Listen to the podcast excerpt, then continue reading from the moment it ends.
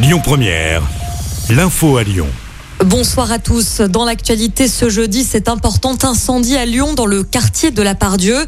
Le feu s'est déclaré à la mi-journée. Le secteur a dû être bouclé avec la présence d'une soixantaine de pompiers sur les lieux. Retour sur cette attaque en Norvège, dans le sud-est du pays. Cinq personnes sont décédées visées par des tirs d'arc. Deux autres personnes ont été blessées. La piste terroriste est étudiée. Le suspect, un Danois de 37 ans converti à l'islam, a été interpellé. Toujours pas de levée de basque dans les écoles du Rhône. Une nouvelle liste a été dévoilée ce matin au journal officiel et notre département n'en fait pas partie.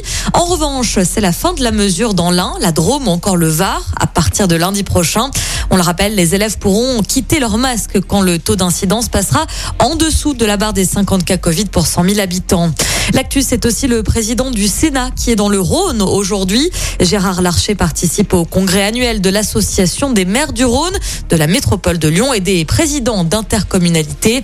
Le congrès se déroule au parc de l'Hippodrome à la tour de Salvani. Après une annulation l'année dernière, Grégory Doucet vous donne rendez-vous du 8 au 11 décembre à Lyon pour la fête des Lumières. Un événement qui sera grandiose, affirme le maire de Lyon dans les colonnes du Progrès aujourd'hui.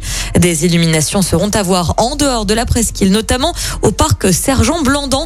C'est dans le 7e arrondissement ou encore aux subsistances sur le quai Saint-Vincent dans le premier.